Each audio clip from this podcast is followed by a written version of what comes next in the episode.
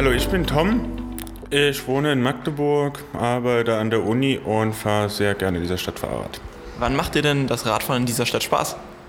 Eigentlich immer und besonders immer dann, wenn schönes Wetter ist. Aber auch wenn es regnet, fahre ich gerne Fahrrad. Wann macht es denn keinen Spaß? Keinen Spaß macht es, wenn man in Magdeburg auf der Straße fährt und den üblichen SUV-Fahrer trifft, der einen von der Fahrbahn drängen will, was tatsächlich äußerst häufig in dieser Stadt passiert.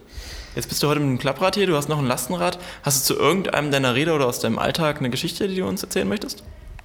Ach, Geschichten habe ich da recht viel. Das Klapprad habe ich mir tatsächlich zulegen oder zugelegt, weil ich unten im Wissenschaftshafen arbeite und der Wissenschaftshafen von der MVB so bescheuert angeschlossen ist mit dem Bus, dass man eigentlich nur, wenn man da woanders hinfahren will, ein Klapprad nutzen kann, um schnell irgendwo anzukommen.